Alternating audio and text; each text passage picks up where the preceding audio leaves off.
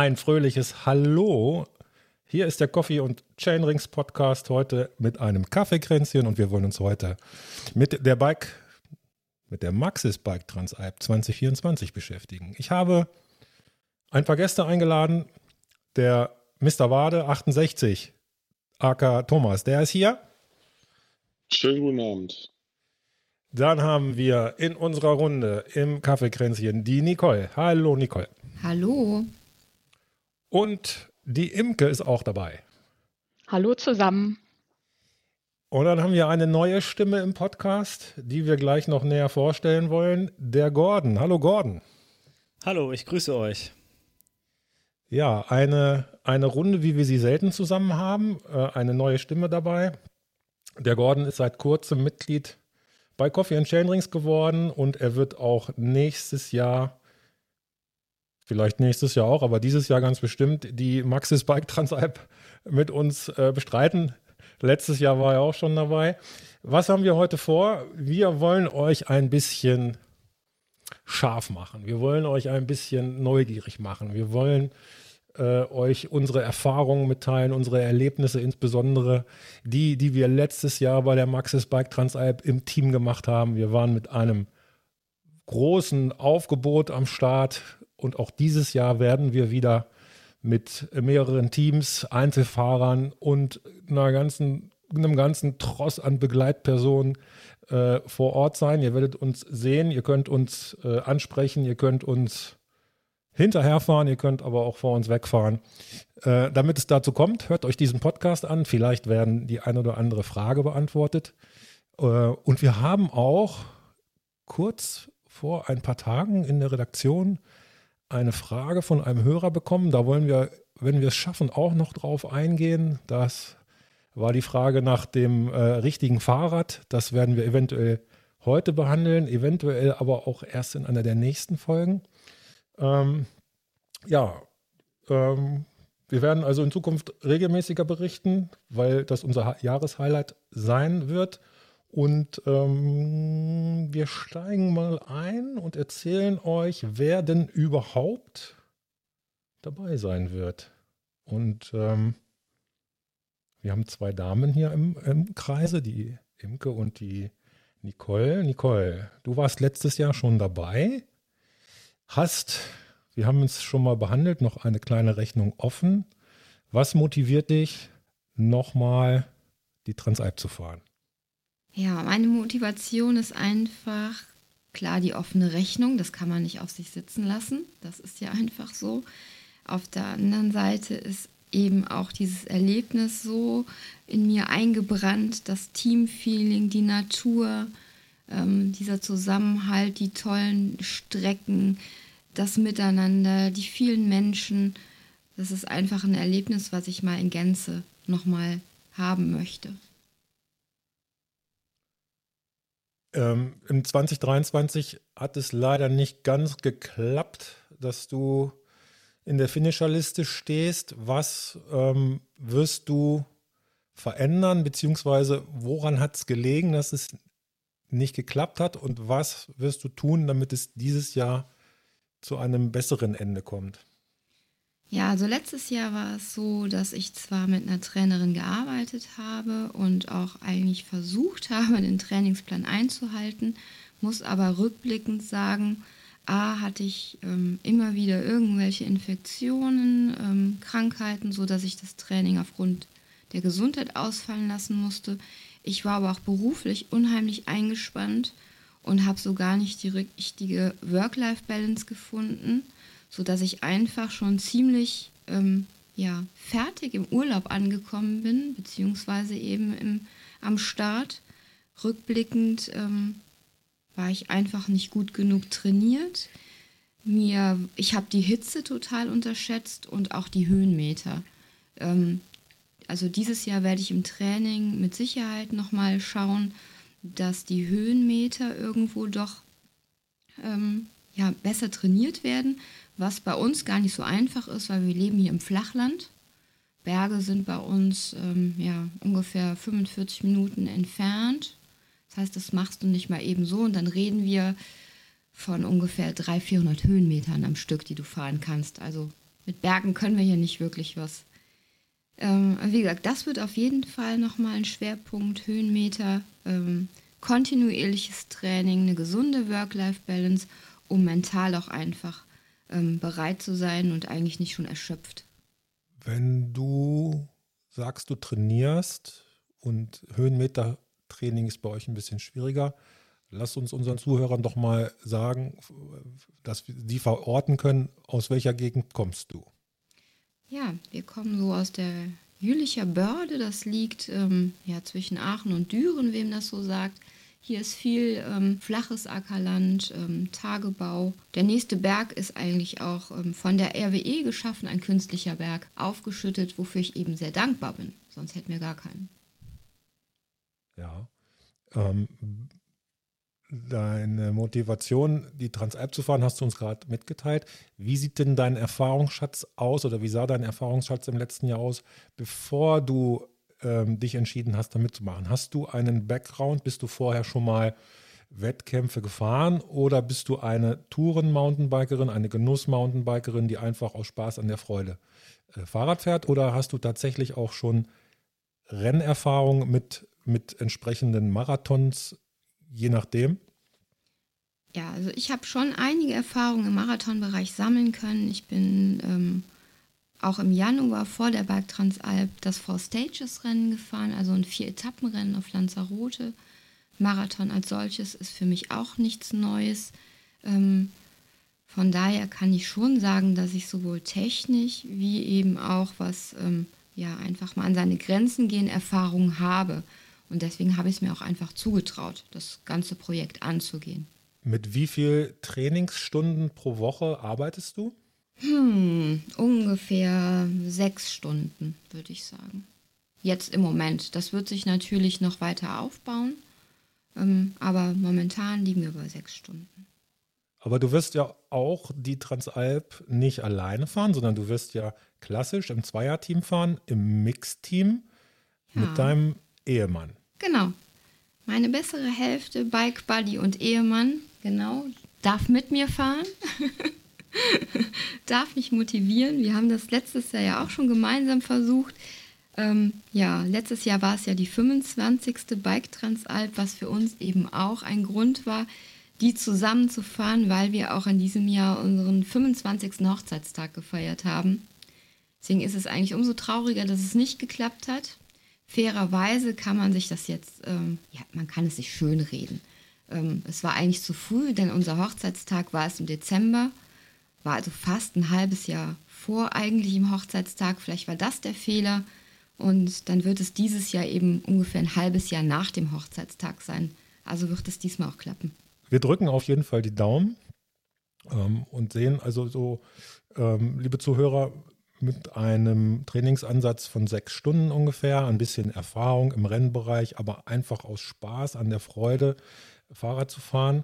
Ähm, und dieses Gruppenerlebnis, äh, Bike Transalp zu erleben äh, oder auch die Landschaft oder wie auch immer die Motivation liegt, ähm, kann man schon mal einsteigen. Wir gehen mal weiter zu unserem neuen Coffee and Chain Rings Vereinsmitglied Gordon. Gordon, du bist relativ neu auch noch im Bereich der Etappenrennen. Ich weiß von dir, weil wir es zusammen absolviert haben im letzten Jahr, dass wir äh, in Schladming bei der Alpentrophy am Start waren. Das war, glaube ich, dein erstes Etappenrennen. Und dann bist du ähm, als Einzelstarter erstmals auch bei der Bike Transalp gestartet. Erzähl doch mal, warum du das gemacht hast, wo deine Motivation herkommt und wie du dich vorbereitest. Ähm, ja, also ich habe vor ein paar Jahren mal angefangen, ein paar Bikepacking-Rennen zu fahren, unter anderem den Tuscany Trail. Der ist vielleicht dem einen oder anderen ein Begriff. Ähm, bin dann auch ein paar Jahre 24-Stunden-Rennen gefahren. Und ähm, nachdem ich ähm, den äh, Maxis Bike Transalp-Film von 2022 von euch gesehen habe, und ja auch, ähm, ich komme aus der Region von Mr. Wade und Reini und Björn, aus dem, also aus der Region vom Teutoburger Wald. Äh, und die drei kenne ich halt schon länger. War es dann irgendwie, war ich irgendwie angefixt und habe gesagt, Mensch, jetzt wird es mal Zeit, wieder was Neues auszuprobieren und ähm, ja, habe hab dann erst die Alpentour Trophy gefahren. Die wollte ich ursprünglich schon 2022 fahren. Das ging dann beruflich leider nicht. Und so dass ich letztes Jahr dann das Vergnügen hatte, innerhalb von ja etwa vier Wochen beide Rennen fahren zu können, fahren zu dürfen. Das war so, also die Grundmotivation war einfach ähm, der Film, als der hat mich einfach total angefixt. Kanntest du die Bike Trans-App vorher schon? Also ich kannte die vom aus der, aus der Bike, aus der Zeitschrift. Ähm, hab auch mal von Reini gehört, dass er die schon ein paar Mal gefahren ist, aber hatte mich da irgendwie so richtig nie mit beschäftigt. Ähm, bin im Vorfeld neben den Rennen, die ich jetzt eben gesagt habe, mal ähm, ein paar Marathons typischerweise bei uns in der Region im Sauerland gefahren.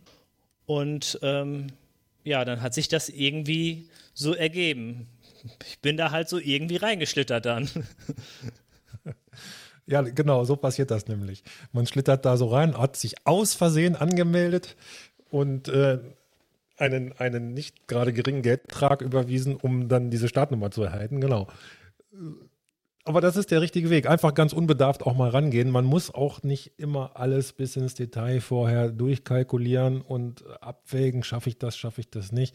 Also ich glaube, alle, die hier heute noch zu Wort kommen werden im Podcast, die werden ähm, das Wort Abenteuer in ihrem Wortschatz äh, in Verbindung mit der Maxis Beitrans-Alp äh, verwenden und natürlich auch das Gruppenerlebnis, das Landschaftserlebnis, das sportliche Erlebnis, äh, was auch immer. Es gibt, denke ich, verschiedene Motivationslagen. Und äh, wie bist du letztes Jahr an den Start gegangen? Bist du mit dem Messer zwischen den Zähnen losgefahren und wolltest ein Ergebnis erreichen oder hast du erstmal ja, äh, geguckt, wie funktioniert das eigentlich? Wie funktioniert so ein Etappenrennen über sieben Tage? Oder wie war das bei dir, Gordon? Ähm, also grundsätzlich ähm, war bei beiden Etappenrennen, die ich gefahren bin, mein Ansehen erstmal Erfahrung zu sammeln. Also ankommen, mit dem, wie man ankommt, äh, gut zufrieden sein. Aber ich habe mir jetzt nicht im Vorfeld ein Ziel gesteckt, weil mir da einfach auch die, die Erfahrung fehlt. Also ich wollte einfach ähm, mit meiner Performance gut zufrieden sein, so würde ich es mal sagen. Also habe im Vorfeld gut trainiert, ähm, trainiere auch schon seit ein paar Jahren mit einem mit ähm, Trainer, der mir Trainingspläne schreibt. Und ähm, mein Ansinn war einfach sozusagen die beste Leistung, die eben in mir steckt, zu, zu bringen und schlussendlich natürlich einfach anzukommen. Und was ich immer bei sowas ganz wichtig finde, ist, ja, dass man einfach, egal welches Rennen es bisher war, was so ein bisschen aufwendiger war, dass du einfach ja, Erlebnisse mit nach Hause nimmst, die du, über die du in noch in ein paar Jahren reden wirst. Und das finde ich immer, und das hat sich auch bewahrheitet bei der letzten äh, Maxis Bike Transalp, dass du einfach da Erlebnisse äh, äh hast, wo du heute noch mit dem, mit dem äh, Schmunzeln dich drüber freust. Du arbeitest mit einem Trainer richtig zusammen. Äh, das heißt, der schreibt dir die Trainingspläne. Du hast es gerade erwähnt. Mit wie viel äh, Zeit in der Woche arbeitest du? Ähm, also Radkilometer ähm, waren in den letzten Jahren immer so knapp zehn Stunden oder Radstunden pro Woche im Schnitt ungefähr. Ähm, sicherlich hast du da mal Phasen, die, wo es etwas weniger sind. Ähm, sechs, sieben Stunden, aber du hast da auch sicherlich mal Phasen, wo es dann, ja, keine Ahnung, 12, 13, 14 Stunden vielleicht mal sind. Oder du mal sagst, so, jetzt habe ich mal ein paar Tage äh, frei und äh, dann werden längere Einheiten mehrere Tage gefahren, ähm, je nachdem, wie das so mit, mit Job und äh, Urlaubsplanung ähm, ja, vereinbar ist. Nicole, ich komme noch mal ganz kurz zu dir zurück. Du hast gesagt, sechs Stunden ungefähr die Woche ist dein Trainingspensum. Auf wie viele Trainingseinheiten oder Trainingstage verteilt ist das? Das ist ja nicht einmal sechs Stunden äh, an einem Tag und auch nicht sechsmal eine Stunde wahrscheinlich, sondern wie teilt sich das bei dir auf? Also ähm, im Moment ist es bei mir so, dass ich dienstags ähm, ungefähr anderthalb Stunden fahre. Dann habe ich mittwochs noch eine kleine Einheit mit ähm, einer, also auf der Rolle oder eben draußen, je nachdem wie das Wetter ist, kombiniert mit ähm, Stabi, also Chorstabi, was ich noch mache. Donnerstags habe ich dann nochmal ungefähr eine Dreiviertelstunde. Und dann samstags und sonntags sind eigentlich die längsten Einheiten, sodass ich, ähm, die teilen sich dann auf, ähm, so dass ich insgesamt auf sechs Stunden komme. Samstags ähm, auch nochmal länger als sonntags. Sonntags ist eigentlich nur Flachgrundlage und samstags habe ich im Moment ähm, Intervalltraining. Das heißt, ähm, drei bis vier Trainingseinheiten die Woche auf dem Rad. Genau. Okay. Und Gordon, du teilst deine zehn Stunden, wobei das ja nicht immer linear ist. Man, du trainierst ja auch nicht zehn Stunden jede Woche und Nicole auch nicht sechs Stunden jede Nein. Woche. Das kann ja auch mal eine Stunde mehr oder weniger sein wahrscheinlich, sondern das hängt ja dann auch von den Inhalten ab, ne? Ja, also es wird ähm, mit Sicherheit in den nächsten Wochen wieder sehr viel mehr und ich werde ähm, so erfahrungsgemäß, so war es auch letztes Jahr vor der Transalp, werde ich dann in den ähm, vier Wochen vorher ähm, auf ungefähr 12, 13 Stunden kommen. Aber wie gesagt, dadurch, dass ich auch gesundheitlich echt gelitten habe, ähm, hat meine Trainerin, ich trainiere halt auch seit über einem Jahr mit einer Trainerin und ich haben uns ausgetauscht und überlegt, dass wir langsam wieder anfangen, das gesund aufbauen, eben auch viele, viel an Ausgleichstraining au, ähm, einbauen, wie Stabi, Yoga. Ich gehe auch laufen, da ist auch eine Einheit dabei. Ähm, Im Moment ist das ein gutes Pensum und selbstverständlich wird es dabei nicht bleiben, das verändert sich. Mit welchem Ziel gehst du an den Start, Nicole? Ähm, mein Ziel ist es, gesund und munter in Arco anzukommen und wieder mal auf ein unglaubliches Erlebnis rückblicken zu können. Ähm, ich möchte allerdings so pünktlich im Ziel sein, dass ich noch mit dem restlichen Team Zeit verbringen kann und eben auch das Drumherum noch genießen kann, ohne dass schon abgebaut wird. Das wäre auch doof. Das schaffen wir. Klar. Äh, Gordon, äh, wir sind bei dir stehen geblieben, eben äh, zehn Wochenstunden aufgeteilt auf wie viel Trainingseinheiten auf dem Rad? Also, ähm, ich habe das zumindest mal bei zehn Wochenstunden ist, variiert das einfach sehr stark. Ich habe mal die letzten Jahre äh, einfach durchgerechnet. Also ich bin auf 480 Radstunden gekommen pro Jahr. Ähm, wie gesagt, das variiert. Ähm, ich versuche das, wenn es zeitlich möglich ist, am liebsten auf fünf Radeinheiten pro Woche aufzuteilen. Manchmal sind es nur vier oder halt, wenn es ganz doof läuft, auch mal, äh, auch mal weniger. Ähm, und ich habe dann im letzten Jahr mir angewöhnt, dass ich morgens ähm, vor der Arbeit gerade eine Viertelstunde Stabi-Übung mache und das versuche dann auch irgendwie fünfmal die Woche zu machen. Also gar nicht so eine lange äh, Krafteinheit oder Stabi-Einheit zu machen, sondern das einfach so in die tägliche Routine mit einzubinden, weil das etwas ist, was ich nicht so unbedingt gerne mache. Und wenn ich das morgens gerade vor der Arbeit mache, dann ist das in einer Viertelstunde gemacht und dann tut das auch gar nicht weh. Genau, auf das äh, begleitende Training gehen wir vielleicht später auch nochmal ein. Ähm, wir haben aber noch zwei weitere Teilnehmer hier im Podcast, die beide über einen wirklich, wirklich großen Erfahrungsschatz verfügen, auch was das äh, Thema Transalp angeht. Mr. Wade, du hast nicht nur eine Transalp bestritten, sondern ich weiß nicht wie viele mittlerweile. Eine haben wir schon zusammen äh, absolviert. Mm, die lief nicht so ganz glatt, das ist aber eine andere Geschichte. Wie sieht es bei dir aus? Wie trainierst du? Wie bereitest du dich auf die diesjährige Transalp vor? Und äh, ja, ich darf hier an dieser Stelle, ich nehme es mal vorweg, also ich weiß ja, mit wem du im Team fährst. Und äh, Ja, weiß ich auch und da freue ich mich auch besonders drauf. wollen, Äh, wir das mit dem bin ich schon einmal eine Transalp gefahren. Ne? wollen wir das unseren Zuhörern verraten?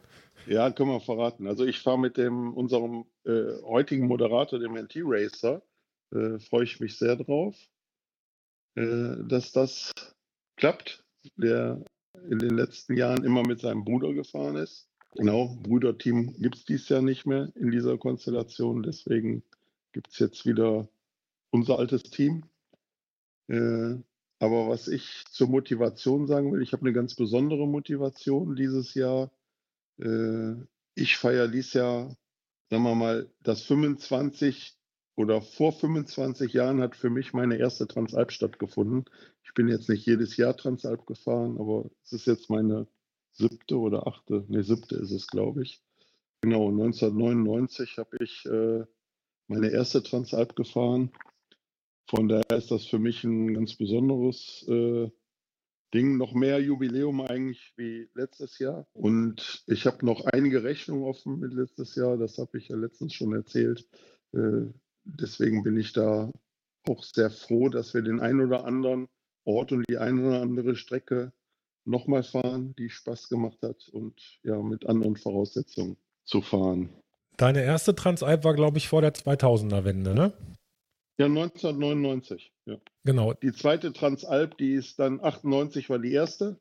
Da ist das ins Leben gerufen worden. Ich bin damals 98 eine private Transalp, also meine erste Transalp, meine generell überhaupt erste Transalp privat geführt habe ich auch 98 gemacht und bin mit einem Kumpel, mit dem ich gefahren bin, wir haben dann unterwegs zwei Leute kennengelernt, sind dann zusammen am Gardasee angekommen und haben da gesehen, da ist eine Absperrung, da ist ein Zielbogen. Wir kamen wirklich genau kurz bevor der Zieleinlauf der Transalp war, einen Tag vorher, wo das aufgebaut worden ist, kamen wir am Gardasee an und haben gesehen, was ist das denn? Gibt es hier ein Rennen? Geil. Und dann haben wir im Nachgang festgestellt, oh, das ist ja ein Etappenrennen. Und dann war klar, da sind wir dabei. Ne? Und ja, so war es. Dann waren wir bin ich 99 und 2000 Transalp gefahren. Damals gab es nur Teamrennen. Deswegen bin ich nach wie vor auch immer noch Freund und Verfechter des Teamrennens, weil ich finde, das, was dir ein Teamrennen im gemeinsamen Erlebnis geben kann, das kann dir das Einzelrennen, finde ich, nicht geben. Aber genauso kann dir auch ein Teamrennen äh, die Freude daran nehmen. Kann auch passieren. Äh, und das ist eine besondere Herausforderung, finde ich, zu zweit äh, im Team über die Alpen zu fahren. Das ist irgendwann mal gebrochen worden, dass man dann auf, auch auf Einzelfahrer übergegangen ist, kann man in der heutigen Lage verstehen, wo man um, um Teilnehmer buhlen muss mit vielen anderen Veranstaltungen. Für mich ist aber persönlich eigentlich der Charme in dieser Veranstaltung, dass es ein Erlebnis zu zweit ist, äh, was man von Anfang bis Ende zusammen ja, durchzieht. Ich sehe das, ich sehe das genauso. Also äh, ich finde es aber auch gut, dass es mittlerweile die Möglichkeit gibt, alleine zu starten, weil wir sehen es ja bei uns äh, in, unserer, in unserem Verein, dass es unheimlich schwierig ist, den richtigen Teampartner zu finden, denn äh, das sollte schon nach Möglichkeit eine, eine homogene Leistungsverteilung ähm, äh, sein. Äh, aber lass uns unsere Zuhörer nochmal noch mal mitnehmen äh, zu deiner Motivation damals. Die erste Transalp, die du gefahren bist, ähm, da gab es noch kein Internet. Da musste man sich noch mit einer Postkarte anmelden.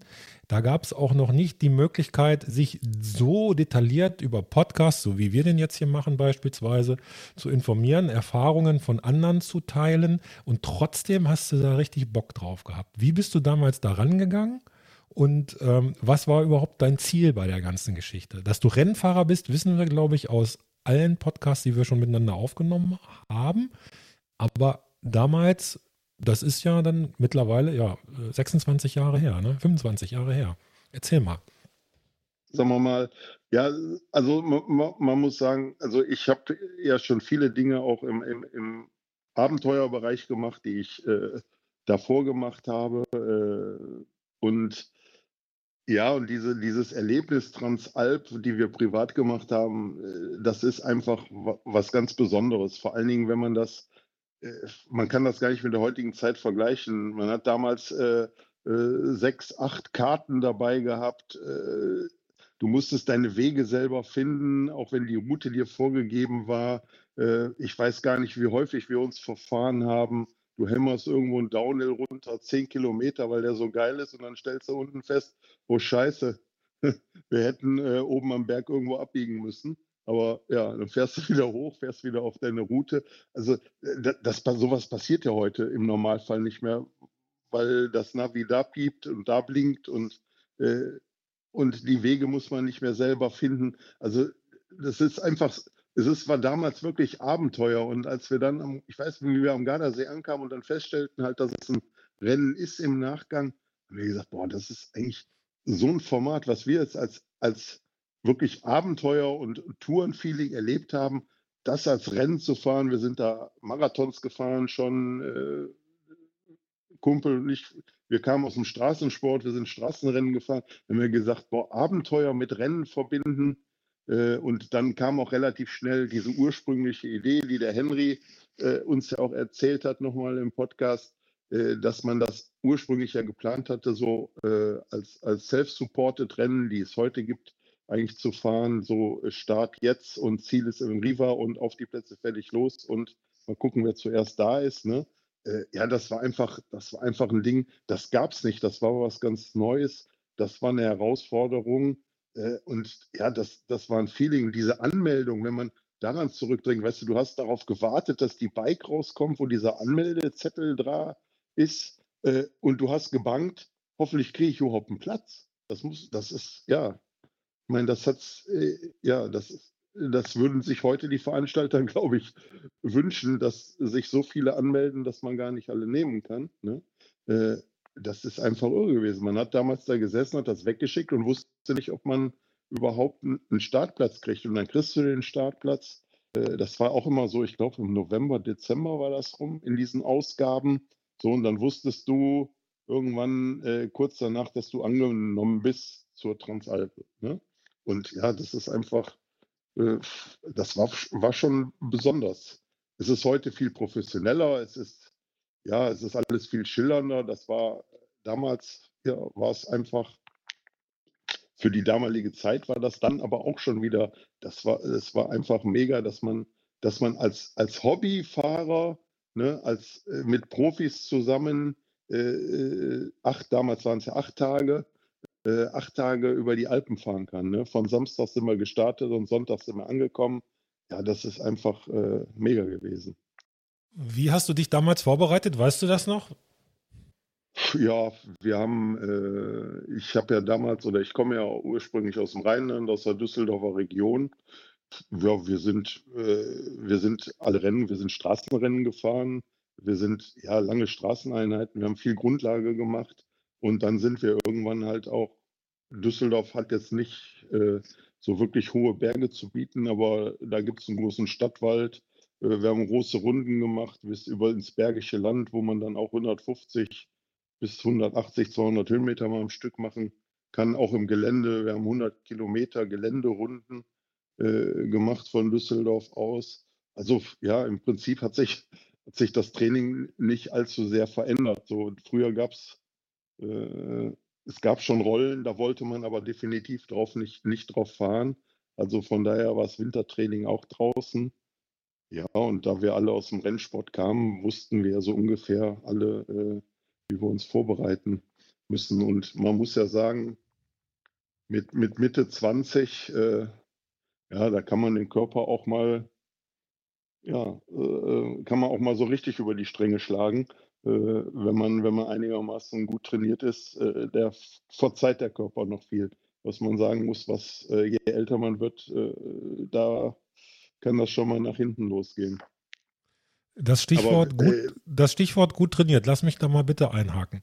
Ähm, derjenige oder diejenige, die jetzt äh, mit, den, mit dem Gedanken spielt, das äh, mal zu machen und sich vielleicht nicht so richtig traut, weil vielleicht die, die Besorgnis die eigene Sorge vorhanden ist, oh, das ist das schaffe ich nicht mit meinem Trainingspensum und ich will eigentlich auch gar nicht so richtig trainieren, weil mir fehlt die Zeit und ich habe einen anstrengenden Job und ich habe noch Familie nebenher. Ich schaffe das alles gar nicht. Aber du sagst, äh, gut trainiert. Was bedeutet das? Wie, wie, war dein Trainingseinsatz an Zeit damals? Wir kommen gleich auch nochmal dazu, wie sich das bei dir jetzt verändert hat in die, in die heutige Zeit.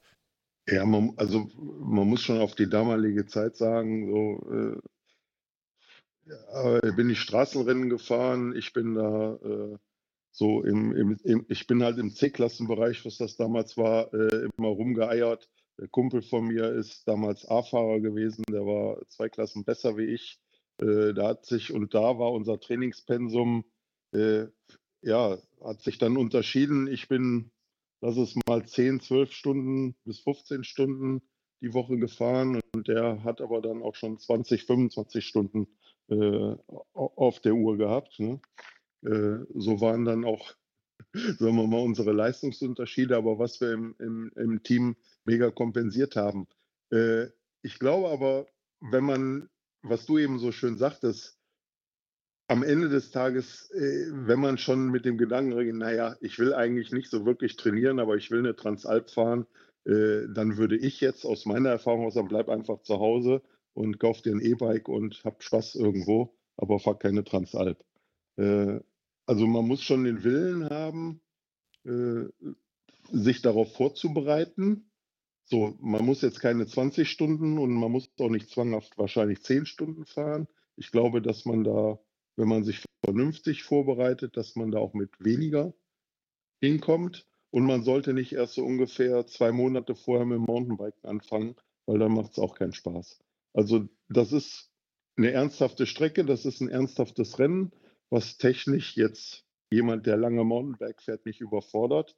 Aber äh, da sind schon mittlerweile Strecken drin, die man ernst nehmen sollte. Und man muss das wollen. Und wenn man was will, im Normalfall mit einem guten Kopf und einer einigermaßen, sagen wir mal, sportlichen aus. Wenn man einigermaßen sportlich ist, schafft man das auch gut. Abhängig davon, was man erreichen will. Will ich. Du hattest niemals Zweifel, du hattest niemals Zweifel, auch bei deiner ersten Teilnahme daran, dass du scheiter, dass du da ankommst. Du weißt, dass das Nö. Wort Scheitern ist in deinem Wortschatz und in deinen Gedanken nie aufgekommen damals mit deinem damaligen du warst ja schon Lizenzfahrer, hast einen äh, Background gehabt, sagst du gerade. Ähm, du hast es einfach gemacht, oder? Ja, ja, logisch. Äh, klar, ich meine, wenn, wenn, ich, also wenn ich schon vorher reingehe und denke, ich scheitere ja, dann ist es ja schon vorprogrammiert, dass man nicht ankommt. Ne? Also es gibt immer einen Grund, warum man scheitern kann. Das, und es, äh, es ist egal, wie gut man trainiert ist. Sagen wir mal, wenn beide jetzt im Zweierteam, wenn beide top trainiert sind, so, es tut immer weh, es ist egal, auf welchem Niveau man fährt. Und je schlechter man trainiert ist und je länger man sich wehtut, desto mehr tut es sicherlich auch weh und desto äh, äh mehr tut es auch in den Folgetagen weh. Ja, und wenn man, man, man darf einfach nicht vom Kopf her daran gehen, ja, hm, und hier und das könnte nicht und da Eventualitäten, dann steht man sich selbst im Weg. So, man muss das machen und man muss auch, ja, man muss da auch positiv rangehen, das, das schaffe ich. So, das gleiche wie beim 24-Stunden-Rennen. Wenn ich Solo fahren will und gehe schon da rein, hm, ha, ho, dann äh, brauche ich gar nicht an den Start gehen. Dann klappt das sowieso nicht. Ne, man muss schon davon überzeugt sein, dass man das, dass man das hinkriegt. Ja, äh, aber generell nie ohne Vorbereitung. Es gibt sicherlich auch Leute, die äh, sich mit wenig Training das zutrauen und auch machen können, weil sie einen guten Kopf haben. Aber man sollte sich schon vernünftig vorbereiten. Man sollte sich vielleicht irgendwo informieren, was muss ich machen, um, um, um, um da auch mit Spaß rüberzukommen. Ja, am Ende des Tages muss es Spaß machen. Wenn man Spaß daran hat, dass man sich äh, äh tot quält und äh, Schmerzen hat, dann ist es, ja, es muss am Ende Spaß machen. So, und äh, der Spaß ist immer abhängig davon auch, sagen wir mal, was ich für eine Vorbereitung habe, mit was für einer Fitness ich irgendwo daran teilnehme. Je besser ich regenerieren kann, desto mehr machen mir äh, acht Etappen oder sieben Etappen Spaß. Äh, ich bin von meiner Ausrichtung, mir, bei mir fängt das Rennen sowieso meistens erst, äh, wie ich auch schon häufig gesagt habe, ab Etappe 2, 3, 4, 5 an. Oder bei Etappe 7 könnte es dann noch vier Etappen weitergehen. Äh, aber es gibt auch Leute, die, ja, die dann sich bei Etappe 2 so platt fahren, dass es halt nicht mehr weitergeht. Und das muss man halt ein, versuchen einschätzen zu können, aber, aber dieses, dieser Gedanke, den darf man einfach nicht zulassen. Äh, ich habe Angst, das klappt sowieso nicht und dann funktioniert es auch nicht. So, Mr. Wade, danke erstmal an dieser Stelle. Wir kommen gleich nochmal auf dich zurück. Wir haben jetzt über deine Vergangenheit gesprochen, die Gegenwart, die. Ja, viel zu lang. Bis ja, du hast viele Worte gefunden, das ist nicht verkehrt. Aber wie du dich dieses Jahr vorbereitest oder wie du dich die letzten das letzte Jahr vorbereitet hast, da kommen wir gleich nochmal drauf zurück. Ähm, ich möchte jetzt gerne an dieser Stelle unsere zweite Dame ins Spiel bringen, die Imke. Imke, bist du da? Ja. Sehr schön. Ich bin auch da. Die Zuhörer haben jetzt äh, schon drei individuelle Dinge gehört, wie wir uns auf die Transalp vorbereiten. Ähm, du bist eine Fahrerin, die schon ein paar Mal teilgenommen hat. Ich weiß jetzt nicht genau, wie oft, du wirst es uns gleich sagen. Ähm, aber äh, um, um den, äh, die Systematik beizubehalten, was ist deine Motivation, überhaupt die Maxis Bike Transalp zu fahren? Und wie oft hast du schon mitgemacht?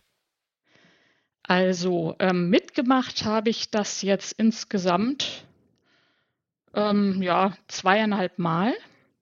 Und ähm, ja, also es hat einfach immer sehr viel Spaß gemacht und deswegen mache ich das jetzt auch nochmal ein, naja, dreieinhalbtes Mal oder naja, das vierte Mal sozusagen. Genau.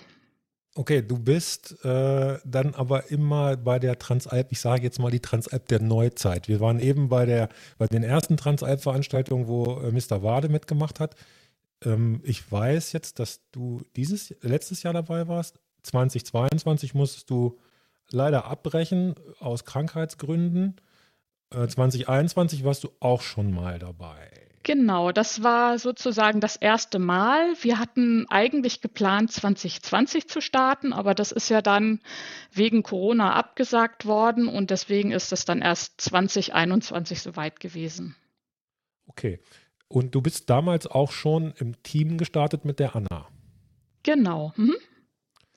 Sehr also schön. letzten Endes hatte sie mich äh, irgendwann mal gefragt im Herbst 2019, ob ich vielleicht mir sowas vorstellen könnte.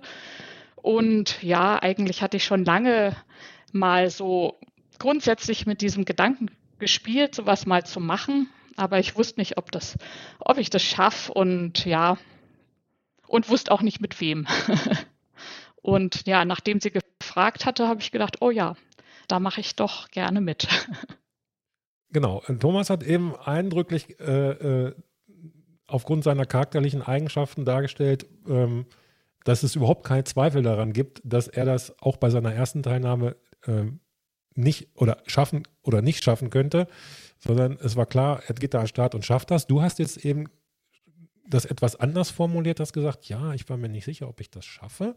Was war denn deine Motivation damals, überhaupt das Ganze mal mitzumachen. Weil, wie du schon sagst, ähm, dass man da an den Start geht und dass man dann auch das Ziel in Riva oder in Arco, wo es dieses Jahr sein wird, tatsächlich erreicht. Da gibt es sieben Tage, wo so viel passieren kann, vom Wetter über technische Dinge, über konditionelle Dinge, gesundheitliche Dinge, was auch immer. Das ist ja gar nicht so ganz hundertprozentig klar. Was war deine Motivation? Ähm, ja, ich wollte ähm, oder hatte mir gedacht, dass es einfach schon sowas, was man ja als Mountainbiker schon mal gemacht haben sollte. Also ich hatte in dem Jahr davor bin ich einen sehr ja großen Marathon gefahren. Das war auch für mich so ein so ein Thema, wo ich gedacht habe, ah, schaffe ich das? Und, und ich habe es mir vorgenommen und habe dafür trainiert und es hat funktioniert. Und dann war ich eigentlich auch schon sehr guter Dinge, dass ich die Transalp schaffen kann. Oder ich war mir eigentlich sicher, dass ich sie schaffen kann. Äh, ob was dazwischen kommt, das weiß man halt nie. Aber so grundsätzlich habe ich eigentlich schon gedacht, dass ich in der Lage bin, die auch zu fahren, zu bewältigen. Das ist hochinteressant, weil rein von außen betrachtet, so wie wir dich ja kennengelernt haben, ähm, sind diese, diese Zweifel, die dich da getragen haben, schaffe ich das überhaupt? Für, ich glaube, für die, wir können ja gleich mal in die Runde hier fragen, für diejenigen, die hier mit äh, online sind, ähm, so wie wir das von Anfang an eingeschätzt haben, völlig außer Frage, dass du da an den Start gehst und natürlich rein konditionell körperlich in der Lage sein wirst, diese Transalp überhaupt zu schaffen. Äh, Nicole, Gordon, Thomas, oder wie seht ihr das?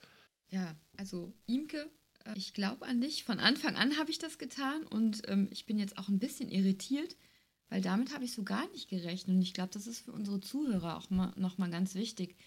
Ähm, vielleicht hat das ja auch was mit Testosteron und so zu tun. Thomas Meinung ist eben die eine eben gewesen, Mr. Wade. Ne? Wer nicht trainiert, braucht halt nicht an den Start zu gehen und wer zweifelt, braucht auch nicht antreten. Wir Frauen sehen das ja manchmal auch ein bisschen anders. Ähm, ich finde es ganz interessant. Doch, man kann Zweifel haben und man kann auch mal drüber nachdenken. Vielleicht auch, um so einen realistischen Blick zu bekommen. Aber wie gesagt, Imke, damit habe ich so gar nicht gerechnet. Für mich war immer klar, ja, ähm, du hast irgendwie dein ganzes Leben nichts anderes gemacht. Ja, genau. Naja, ich, ich habe das ja auch so gemeint, also 2020 war ich schon ähm, der Meinung, dass ich das auf jeden Fall schaffen müsste, aber so in den Jahren davor oder so war das schon irgendwie einfach, äh, ja, keine Ahnung, eine Nummer größer als das, was ich jetzt so kannte. Genau. Ich möchte das Thema aber noch nicht ganz abhaken, äh, Imke. Ähm, jetzt habe ich aber den Faden gerade verloren. Super geil. Äh, du hast es dann ja gemacht und du hast es ja auch geschafft und ihr wart ja auch äh, richtig gut, Anna und du als Team. Ähm, wie ist denn dein sportlicher Background? Wie lange fährst du denn überhaupt schon Mountainbike? Und analog zu dem, was die anderen äh, drei eben erzählt haben, äh, die zweite Frage, die sich dann gleich anschließt. Wie hoch ist dein äh, Stundensatz wöchentlich fürs Training? Also erstmal, wo kommst du her sportlich? Okay, also so ähm, jetzt mal weit zurückgeblickt. Äh, das erste Mountainbike habe ich mir vor 30 Jahren gekauft und ähm, ja, bin seitdem eigentlich mehr oder weniger regelmäßig gefahren. Aber ähm, naja, das war, also zunächst war es vielleicht eher so die dritte Sportart. Ne, also ich hab, war eigentlich, äh, ja, beim Schwimmen war ich aktiv, beim Volleyball, beim Klettern und das Mountainbiken habe ich dann halt auch noch so dazu gemacht. Und das hat sich eigentlich erst so, ja, vielleicht vor zehn Jahren geändert, dass ich äh, ja hauptsächlich aufs Rad gestiegen bin. Okay. Genau. Und, und äh, dein, ähm, dein, Trainingseinsatz ist äh, wie hoch? Also mittlerweile, also meistens schon so insgesamt wahrscheinlich 10 Stunden, 14 Stunden, je nachdem, also je nach Jahreszeit auch. Also im Sommer, wo man jetzt am Wochenende viele lange Touren macht, ja, dann sind es sicher auch mal 14 Stunden in der Woche, aber im Moment eher nicht so. Ja, gut, das ist der Jahreszeit geschuldet. Aber man Ja. muss natürlich auch ehrlicherweise sagen, ähm, ich, äh, ja, ich, du warst ja über die Weihnachtsfeiertage sehr, sehr fleißig auf den Kanaren, auf den Riffer und hast als einzige von uns ein richtiges schönes Trainingslager absolviert und hast eine Menge Trainingsvorsprung vor uns allen. Naja, also es war ähm, eigentlich in erster Linie ein Familienurlaub. Und ähm, das Trainingslager, naja, Training, also ich hatte halt die Möglichkeit, jeden zweiten Tag Rennradfahren zu gehen. Und das habe ich dann auch, ja, richtig ausgenutzt. Und es war ja dort auch Sommer.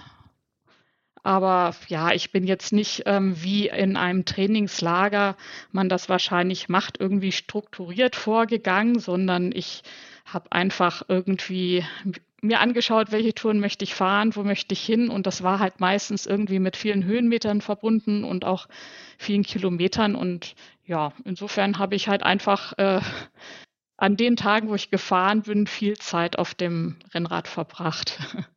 Ja, aus Spaß an der Freude, genau. Aber daraus äh, hören wir ja auch in, in, entgegen den äh, Trainingsmethoden, was die anderen drei äh, gesagt haben, du hast jetzt keine Trainerin, keinen Trainer und auch offensichtlich keinen äh, strikten Trainingsplan, sondern du bist Freestyler und machst das, was dir Spaß macht. Ja, wobei ähm, so ein bisschen interessiere ich mich schon auch für so Trainingshintergründe und ähm, ja, also versucht da vielleicht äh, auch schon so ein bisschen eine, keine Ahnung, ein, eine sinnvolle Verteilung hinzukriegen. Aber ich glaube, äh, mir ist es bislang eigentlich immer gar nicht so schlecht gelungen, auch ohne irgendwie einen strikten Plan, genau. Ja. Äh, Thomas, ich habe dich nicht vergessen, bitte. Ja, ich wollte nur noch mal auf das, äh, ich glaube, das ist eben von meiner Seite ein bisschen falsch rübergekommen. Also durchaus äh, kann man Zweifel haben und ich habe sicherlich auch durchaus Zweifel an dem einen oder anderen. Aber wenn ich, wenn man sich dazu entscheidet, sowas zu machen, dann muss man für sich fokussiert, und das ist meine Meinung, äh, an den Start gehen und dann sollte man an dem Tag X auch keine Zweifel haben, sondern dann sollte man klar den Fokus, im, das Ziel im Fokus haben, dass man das schafft.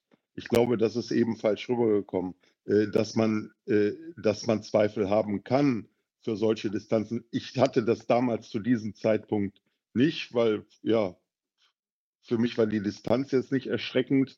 Äh, ich stand da ordentlich im, im Saft. Ich hatte keine Angst davor. Äh, aber dass man, dass man über gewisse Dinge Zweifel haben kann, äh, das will ich nur noch mal klarstellen. Und das ist auch kein Ausschlusskriterium dafür, wenn man an irgendwas zweifelt, das nicht zu machen. Ne, man wächst mit den Aufgaben und man sollte dann, wenn man es macht, schon im Fokus haben für sich und sagen, ich schaffe das. Also ich glaube, das ist falsch rübergekommen.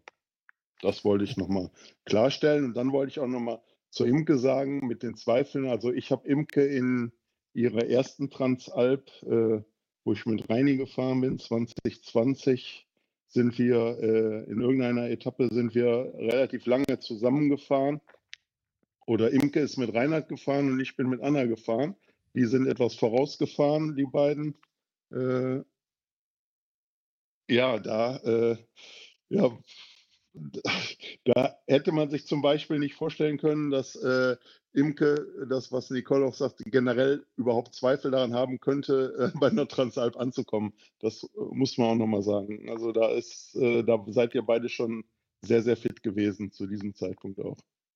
Ich möchte vielleicht auch nochmal äh, meine eigene Erfahrung und meine eigene Motivation äh, mit einbringen. Und ich äh, verfolge selbst die Bike Transalp quasi von Beginn an. Ich selbst habe angefangen mit Mountainbiken äh, 1997, einfach weil damals äh, einige von meinen Kumpels äh, ein Mountainbike hatten, habe ich mir auch eins gekauft und die ersten Touren waren vielleicht 20 Kilometer mit, weiß ich nicht, Höhenmeter war nicht gemessen, aber ich war jedes Mal total fertig, als ich wieder zu Hause war.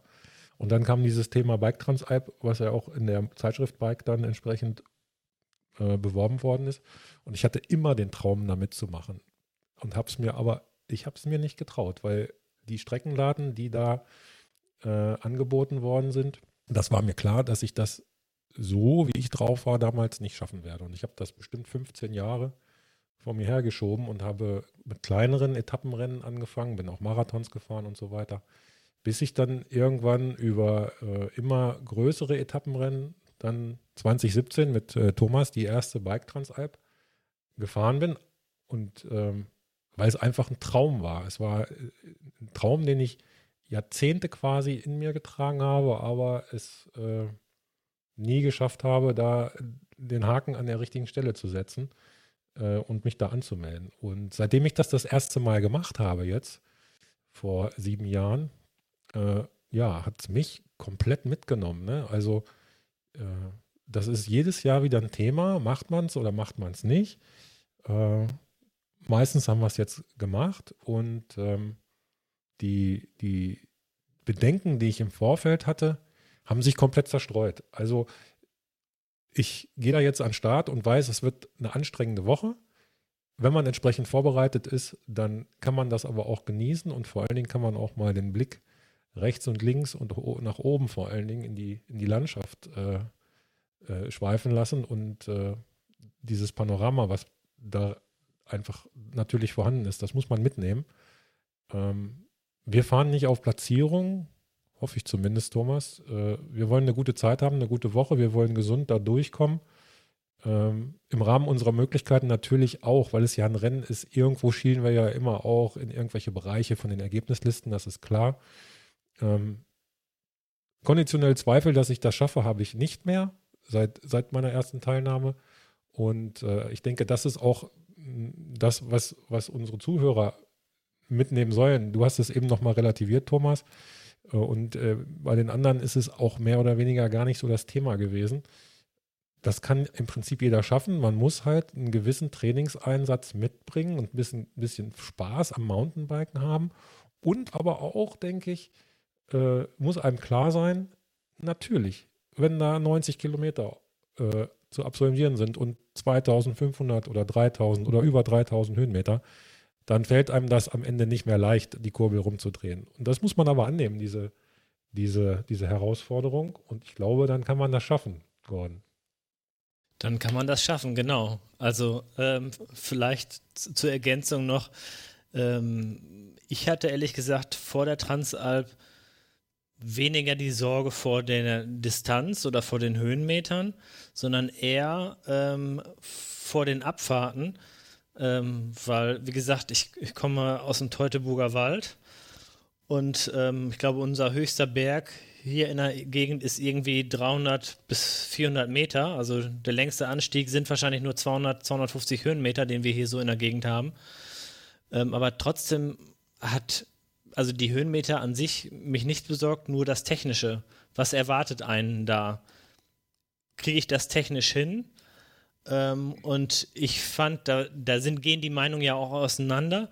Ähm, beim, bei der letzten Transalp waren, glaube ich, schon einige äh, Teilnehmer dabei, die nach den er gerade nach der ersten Etappe, wo wir den ähm, Enduro Trail, glaube ich, vom Dreiländer äh, Enduro Geschichte da, ich weiß jetzt nicht mehr genau, wie es heißt, ähm, gefahren sind, das war schon, schon hammerhart. Also das hat mir persönlich ähm, im Vorfeld mehr Sorgen gemacht, aber auch darauf habe ich mich vorbereitet, gezielt und ähm, bin letztes Jahr wirklich einfach viel mehr schwierige Trails im Vorfeld gefahren äh, und habe mich auch equipmentseitig anders aufgestellt.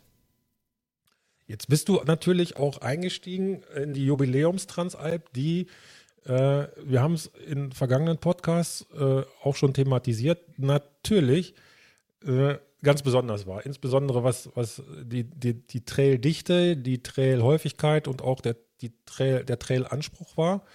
Ähm, ja, da waren einige Teilnehmer dabei, die haben äh, in den in Frühstücksgesprächen und auch beim Abendessen abends, oh, die haben, die waren teilweise überfordert. Das ist einfach so. Das richtige Material spielt eine Rolle. Da gehen wir nochmal später drauf ein, in einer der nächsten Folgen. Aber du hast es geschafft, Gordon. Du bist nicht gestürzt, das Material hat durchgehalten und ja. Und es war geil. Genau. Also, um es mal auf den Punkt zu bringen. Ne? Es hat einfach, also natürlich muss man sich darauf vorbereiten und da gibt es auch Passagen, wo man sagt, boah, das äh, war jetzt für mich auch äh, grenzwertig oder den, der Abschnitt hat vielleicht äh, im Downhill nicht so viel Spaß gemacht. Aber auf der anderen Seite gab es halt auch echt mega viele Trails, die richtig Bock gemacht haben. Äh, wenn ich so an die, an die erste Etappe äh, mit der Panzersperre denke und du den ersten Trail da reingefahren bist und äh, Richtung Reschensee runterballerst, das hat einfach mal richtig Bock gemacht. Also das ist zum Beispiel eine Geschichte, an die ich mich einfach äh, erinnere und ähm, ja, sowas lässt dann auch die schwierigen Passagen dann im Nachhinein ganz schnell wieder vergessen. Die Transalp besteht ja auch nicht nur insbesondere bergab aus Trails, sondern wir fahren ja tatsächlich auch auf Schotterstraßen, wir fahren auch manchmal ein bisschen auf Asphalt runter. Also es ist schon eine gute Mischung insgesamt, weil man muss ja auch Meter machen. In so einem Trail schafft man ja ist man in der Regel ja gar nicht so schnell unterwegs und er ist halt sehr kräftezehrend. Äh, Nicole, du, von dir weiß ich, du magst Trails. Ja, ähm, das ist genau das, was mir richtig Spaß macht. Die erste Etappe fand ich super, gerade den Trail, den der Gordon angesprochen hat. Da hatte ich so richtig Fun. Ähm, aber ich kann verstehen, dass so einige Fahrer da vielleicht ein bisschen Respekt vor hatten.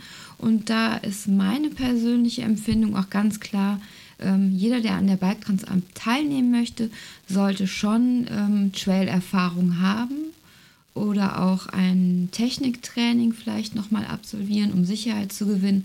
Ansonsten ähm, wird man nicht so viel Spaß haben. Wenn ich mir jetzt vorstelle, ich müsste die Trails immer nur runterschieben, weil ich eigentlich Angst habe, sobald es ähm, Forstwege oder Waldwege verlässt, ähm, dann ist das vielleicht nicht die richtige, ähm, ja, nicht die richtige Strecke. Wer aber gerne ähm, sich ein bisschen äh, an Trails ausprobiert, wer da auch Erfahrung hat, der kann da richtig viel Fun haben. Thomas, wir haben noch das Thema Gegenwart offen. Wie trainierst du gerade für die diesjährige Transalp? Also wenn es normal läuft. Ja, für die. ich wollte wollt gerade sagen, also eigentlich, ich trainiere seit äh, eigentlich auch schon seit mehreren Jahren, auch mal mit Pause, immer mit einem Trainer. Äh, und wir hatten dieses Jahr eigentlich ein ganz gutes Konzept, finde ich, da ich im Winter Crossrennen fahre, dass die Cross-Saison so sukzessive als wirklich als Training, als Vorbereitung mit eingebaut wird, wo nicht der Fokus auf den Rennen liegt, sondern wirklich das als hochintensive Einheiten zu nehmen. Und es lief auch alles gut und wie es dann mal so kommt, ne, dann wird man krank und jetzt schleppt sich das so äh, mit, mit Infekt und Rückenproblematik äh, schon jetzt über vier Wochen hin, mit wieder mal eine Woche trainieren. Äh, ja, aber nichtsdestotrotz, äh, ja, und wir unser erstes Highlight, der Herr T-Racer und ich, auch bei dir mit Krankheit und sonstigen, wir jetzt gecancelt haben zur Vorbereitung von uns hätte die äh, das Andalusia Bike Race gehört. Äh, was heißt Vorbereitung? Also Rennen gleichzeitig als Vorbereitung nutzen wäre eine tolle Sache gewesen. Haben wir jetzt leider verschoben. Äh, ja, mein Training äh, beläuft sich wie bei allen, die arbeiten müssen. Also ich quetsch mir da auch, sagen wir mal, im Schnitt wie Gordon äh, zehn Stunden raus. Was heißt, äh, das kann zwischen acht und am Ende äh, bei hochintensiven Phasen oder also hohe Phasen mit hohem Volumen bis, bis 14, 16 Stunden gehen. Äh, ja, das ist immer eine Herausforderung, wenn man, wenn man einen regulären Job hat. Ähm, mit dem Trainer erhoffe ich mir immer, dass man da so eine gewisse Konstanz reinkriegt und Erfahrung haben wir, glaube ich, alle genug, dass wir fit irgendwo hinfahren, hinkommen können. Äh, ich glaube, ein Trainer ist auch immer gut dafür, dass der einen ein bisschen, sagen wir mal, reguliert, dass man nicht zu viel macht, weil ich glaube, gerade wenn man einen Job hat, äh, Stress, Familie nebenbei, äh, dass man eher dazu neigt, dass man neben dem Ganzen zu viel macht und dann einfach ja das Training auch nicht den Effekt hat, äh, dass man am Ende des Tages äh, in der Regenerationsphase, sagen wir mal, stärker wird. Ne? Beim Training, du wirst in der Regenerationsphase stärker und wenn du durch Umstände wie, wie Familie, Beruf gar nicht zur Regeneration kommst, nützt auch das ganze Training nichts. Kannst du zwar Spaß gehabt haben, aber wirst nicht wahrscheinlich nicht unbedingt fitter und besser werden. Ja, das ist so, ja, es wird, ja, sagen wir mal, ob man jetzt, wie man trainiert, ob man zyklisch trainiert, wichtig ist gen generell, dass man äh, überhaupt äh, auf dem Rad sitzt und äh, fürs Radfahren auch Rad fährt, weil wenn man nur laufen geht, wird man äh, auch keine Transalp fahren können. Es gehört halt im Gelände viel Technik dazu. Deswegen ist es auch wichtig, finde ich, das ist meine persönliche Meinung, ich glaube, da stimmen mir auch alle zu, äh, es bringt auch nichts, wenn man nur auf dem Rennrad trainiert. Man muss als Mountainbiker ins Gelände, man muss, wo wir gerade drüber gesprochen haben, man muss für so eine Veranstaltung Trails fahren, man muss das auch trainieren, weil sonst hat man am Ende, was heißt trainieren, man muss es fahren, sonst hat man am Ende des Tages keinen Spaß. Man muss auch mal viele Abfahrten hintereinander fahren, die auch technisch anspruchsvoll sind. Man sollte unter Volllast einfach mal, wenn man aus dem Intervall kommt, in solche Abfahrten reinfahren, damit man das Gefühl hat, wie ist es, wenn ich am Limit fahre, körperlich äh, in, dann in den schweren Trail rein. Also das ist ein Punkt, den man unbedingt machen muss, zusätzlich zur ganzen, sagen wir mal, äh, Ausdauer oder, oder, ja, was man aufbauen möchte. Also Fahrtechnik gehört definitiv dazu. Wenn man da unsicher ist, dann sollte man ein Fahrtechniktraining machen, was Nicole sagt. Genau. Das ist so, ja. Training, genau. Bei dir sieht es ja auch ähnlich aus im Volumen, glaube ich, Thomas. Ne? Ich glaube, wir nehmen ja, uns da nicht viel, deswegen ergänzen wir uns auch ganz gut. Ich trainiere in der Regel auch zwischen sechs und zehn Stunden. Ähm, und wenn ich mal ein bisschen Zeit von der Familie freikriege, dann können es auch mal zwölf oder 14 Stunden sein, wenn es denn ähm, in der Wettkampfvorbereitung ist. Das aber dann tatsächlich nur so, ich sage mal, die Wochen vier bis sechs vorher. Äh, ansonsten bin ich auch so genau da, wo, wo, zwischen Nicole und, und Imke und Gordon und dir zwischen sechs und zehn Stunden. Ähm, Imke, wir haben uns gerade noch über die Trails unterhalten, über die Ansprüche, die man da so fahrtechnisch haben muss. Jetzt ist es ja so, dass ähm, man bei der Transalp in der Regel ja nicht alleine ist, sondern da sind eine ganze Menge Fahrer um einen drum. Und wenn man in so einem Pulk fährt und dann in so einen Trail reinfährt, wie ist das für dich? Ähm, man kann dann manchmal nicht hundertprozentig die richtige Linie finden, weil ja, man sieht sie vielleicht nicht, weil man zu dicht auf einem draufhängt oder von hinten. Kann es ja auch schon mal sein, dass jemand drängelt. Äh, grundsätzlich habe ich immer das Gefühl gehabt, ja, das Feld entzerrt sich dann schon und letzten Endes äh, klappt das auch. Wie ist das für dich? Ähm, hast du da äh, Schwierigkeiten oder wie trailaffin bist du? Vor allen Dingen, wenn es ähm, im Renntempo im Pulk ist. Also ich freue mich äh, bei diesen Marathons oder Transalps, da freue ich mich über jeden Trail. ähm, also ja, für mich könnten es manchmal auf manchen Etappen auch mal etwas mehr Trails sein, aber, aber insgesamt ist es schon eine ganz gute Mischung. Und ja, es gab, ich glaube, 2021, da gab es auch mal irgendwie an einem Tag so eine lange Abfahrt. Also da hatte ich dann wirklich gedacht, oh, ich hoffe, er hört mal bald auf, weil mir haben die, die Hände, also und Unterarme so gebrannt, dass ich fast nicht mehr bremsen konnte, aber anhalten wollte ich halt auch nicht. Und ja, also ich freue mich über die Trails und ähm, ich fand jetzt eigentlich auch, dass das so meistens nicht so schlimm voll war in den Trails. Also es gibt zwar manchmal Stellen, wenn da gerade irgendwie vielleicht auch was passiert ist oder, oder ähm, viele Leute vor allem absteigen und ähm, also wo man dann halt auch, wo dann einfach alle absteigen müssen, ne? wo man sonst natürlich es auch gerne fahrend ähm, gemacht hätte, aber das ist halt so. Aber eigentlich äh, sind die Trails ja selten so ganz am Anfang und eigentlich ist es nur am Anfang wirklich voll. Deswegen ist es eigentlich kein Problem in der Regel. Und es besteht ja auch immer die Möglichkeit.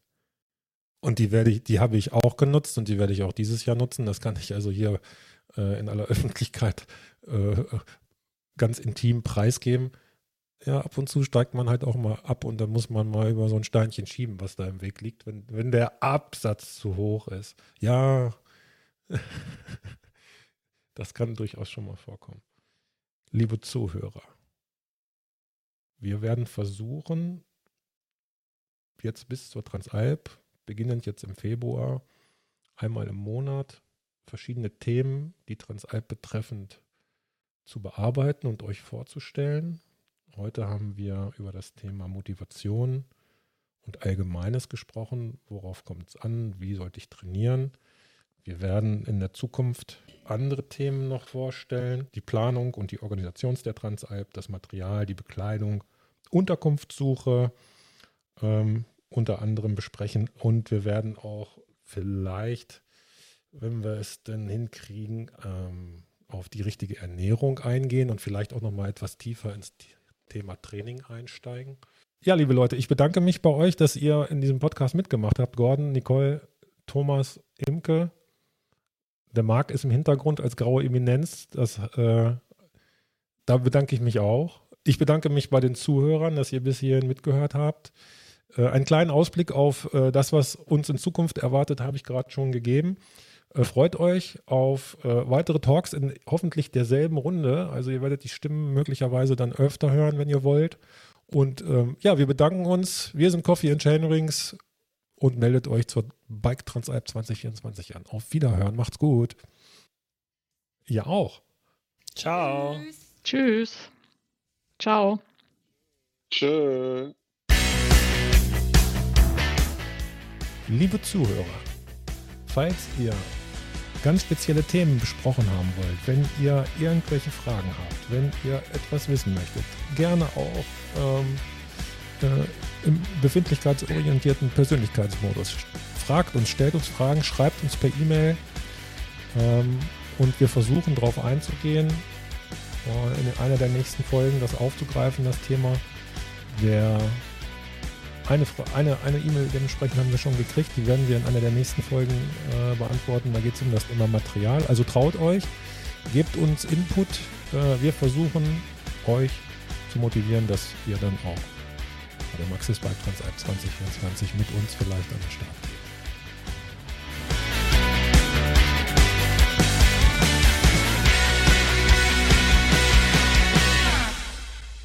Am Ende wurde es ein bisschen wild.